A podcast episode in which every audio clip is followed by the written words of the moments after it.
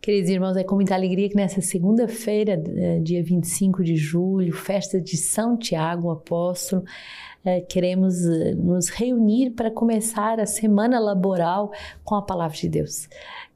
Quem quiser ser o primeiro, que seja o vosso servo, é a palavra que deve ressoar no nosso coração. Começar a semana para servir, porque quem serve reina.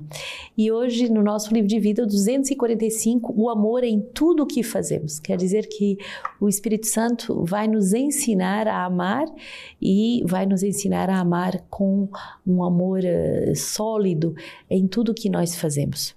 O dom de si no interior da tarefa, mesmo a mais humilde, torna-a fecunda para o reino. E é pelo amor que acompanha o nosso trabalho que a obra se torna fecunda. A forma como fazemos a nossa parte, como uma oferenda de amor, para apresentar ao Senhor a cada dia, o espírito de louvor penetra todas as atividades e serviços, mesmo os mais escondidos e humildes.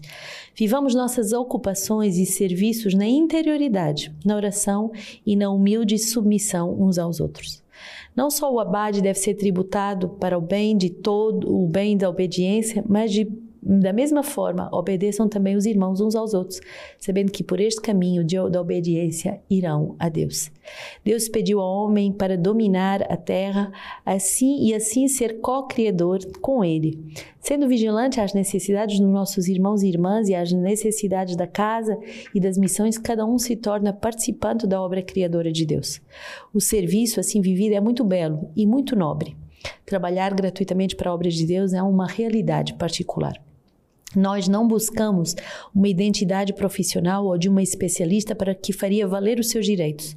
O mundo faz-nos crer que valemos por aquilo que fazemos ou produzimos. Para o serviço de Deus, o importante é a nossa identidade de filhos e filhas de Deus, chamados a resplandecer a sua alegria de servir na casa de Deus. Tenhamos as mesmas disposições no trabalho que as missionárias da caridade de Santa Madre Teresa de Calcutá. Devemos trabalhar com uma grande fé, constância, eficácia e, sobretudo, com grande amor e alegria, porque de outra forma nosso trabalho seria apenas um trabalho de escravo ao serviço de um patrão inflexível. Mesmo que o trabalho seja belo, ser desapegado dele, pronto eventualmente a abandoná-lo. A obediência pode chamar num outro lugar, ser pronta para partir. Você trabalha para Jesus e a obediência e a humildade são uma única e mesma coisa. Quando você desejar saber se é humilde, ponte esta questão: será que eu sou? Que eu obedeço, pois eu vejo Cristo em tudo que me foi comandado? Você pode se cansar pelo trabalho, mesmo ao chegar ao fim das suas forças, mas se o trabalho não for tiçado de amor, é inútil. Todos desejamos ver o resultado do nosso trabalho. Deixa isso para Jesus. Não faça jamais o trabalho com negligência, por desejo de esconder os, seus, os teus talentos. Lembra-te, o trabalho é dele e você é apenas seu colaborador. Por conseguinte, ele conta contigo para esse trabalho particular e não pode haver aí meia medida no trabalho. Lembra-te de que o trabalho não é para nós e que nós não devemos fazê-lo mal. Nós somos servos e oferecemos um serviço gratuito de todo o coração, no mundo, os homens são pagos para fazer o seu trabalho, mas nós somos pagos por Deus. Devemos desempenhar o nosso trabalho melhor do que aqueles que estão no mundo, porque trabalhamos para Jesus. Se achamos isso difícil, peçamos a Jesus para nos dar uma gota do seu precioso sangue. No mundo, trabalhamos muito para ganhar dinheiro. Eu desejo que você faça o bem para a maior glória de Deus. Pode me dizer que somos irmãos e irmãs? Certamente não por causa do trabalho. Nossa profissão é pertencer-lhe. E é esta a razão que eu estou disposta a fazer tudo: lavar, esfregar, limpar.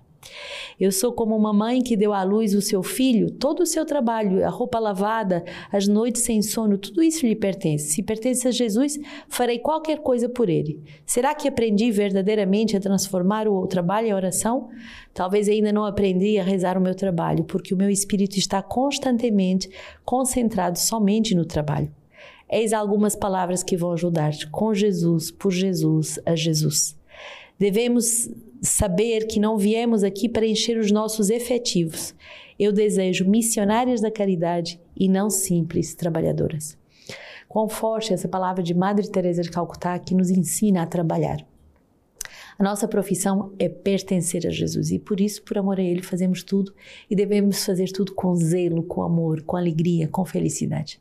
Não ficando apegado ao nosso trabalho, a méritos ou a reconhecimentos, mas nessa liberdade da fé, da constância e, sobretudo, desse grande amor e dessa grande alegria de trabalharmos com Deus e por Deus, para Ele e nele.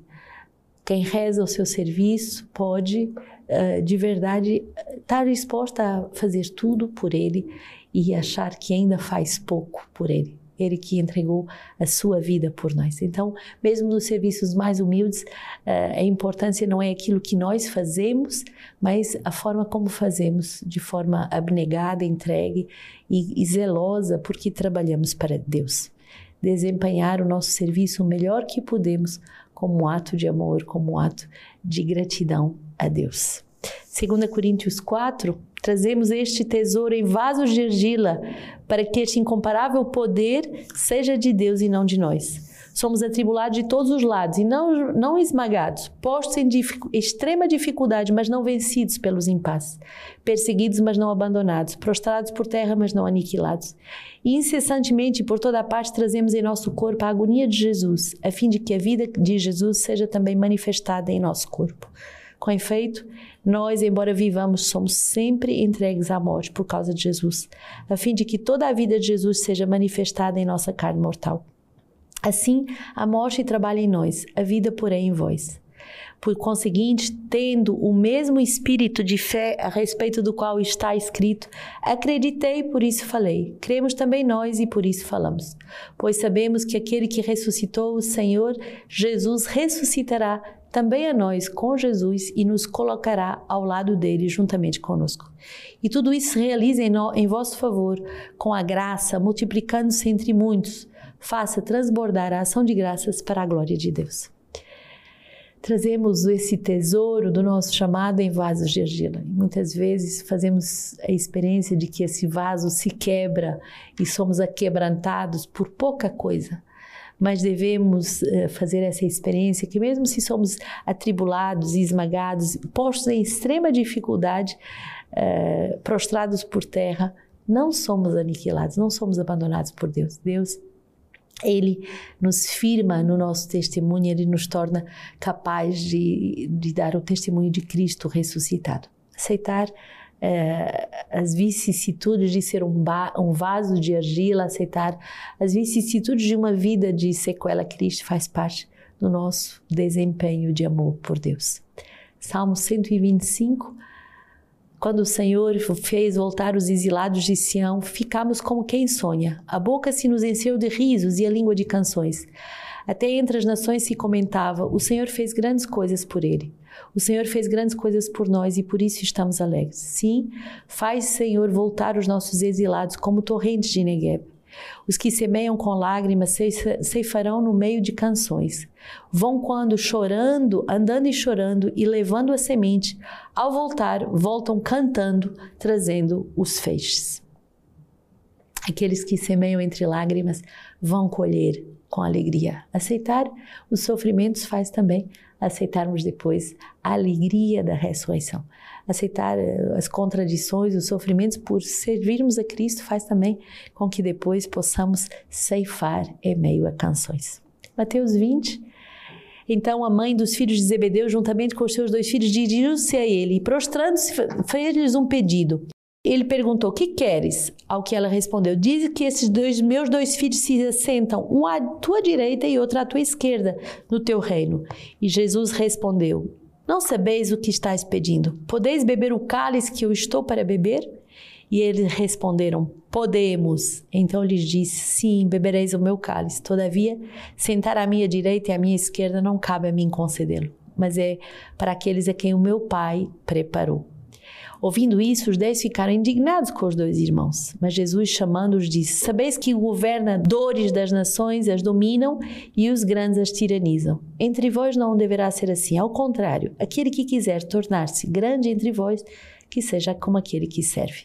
E o que quiser ser o primeiro dentre vós, seja o vosso servo. Deste modo, o Filho do Homem não veio para ser servido, mas para servir e dar a sua vida em resgate de muitos. Incrível essa passagem uh, dos, dos, apóstolos que querem uh, lugares especiais, honras, um à direita ou à esquerda, e isso através da sua mãe que vem interceder pelos seus filhos. E o Senhor vem uh, inverter essa lógica do mundo. E ele diz: olha, aquele que quer ser grande, que sirva. Aquele que quer ser grande, que seja o menor de todos. Que essa lógica do Evangelho possa impregnar o nosso dia e toda essa nossa semana de trabalho como um espírito de doação, de entrega a Deus. Hoje, celebrando São Tiago, apóstolo, e ele que é pescador com seu irmão João, foi chamado por Jesus a ser discípulo dele e aceitou, seguindo e deixando tudo. Dentre os dois apóstolos, São Tiago foi um grande amigo do nosso Senhor, fazendo dele um dos íntimos, Pedro, Tiago e João. Então, Tiago é um dos, dos três mais íntimos do coração de Jesus e foi ele que participou também da transfiguração e do milagre da cura de sogra de Pedro. Ele viveu com muita fidelidade o seu discipulado. Foi somente depois da vinda do Espírito Santo em Pentecostes que São Tiago eh, correspondeu concretamente aos desígnios de Deus. E nos Atos dos Apóstolos a gente vai ver o belo testemunho que ele dá entre os primeiros a derramar o seu sangue pela causa do Evangelho. Atos 12, 1 a 2 vai dizer: Por aquele tempo o rei Herodes tomou medidas visando maltratar alguns membros da igreja, mandou matar à espada Tiago, irmão de João. Ele foi uh, uh, martirizado e conta uh, que ao ser martirizado ele vai abraçar o carcereiro dizendo a paz de Cristo. Esse gesto vai converter o próprio carcereiro que vai depois ser martirizado com o apóstolo. Impressionante ver como um ato uh, de um santo vai santificar os outros. São João Crisóstomo, bispo do século IV, vai comentar justamente os filhos de Zebedeu uh, que deixam à sua direita ou à sua esquerda, e ele diz assim: os outros dez discípulos ficaram irritados contra os dois irmãos. Vede como todos eles eram imperfeitos, tanto os que tentavam ficar acima dos outros, como os outros que tinham inveja dos dois. Mas como já tive ocasião de dizer e observei-os mais tarde, e vereis que, que estão livres todos desses sentimentos. Prestai atenção como o mesmo apóstolo João, que se adianta agora por esse motivo, cederá uh, sempre o primeiro lugar a Pedro quer para usar a palavra, quer para fazer milagres, conforme se lê nos Atos dos Apóstolos. Tiago porém não viveu mais, muito mais tempo. Desde o princípio, pondo de parte toda a inspiração humana, elevou-se a tão grande santidade que bem depressa recebeu a coroa do martírio. Somos testemunhas que temos barros uh, de argila, mas Deus quer nos santificar. Que hoje São Tiago uh, nos faça correr essa corrida da santidade.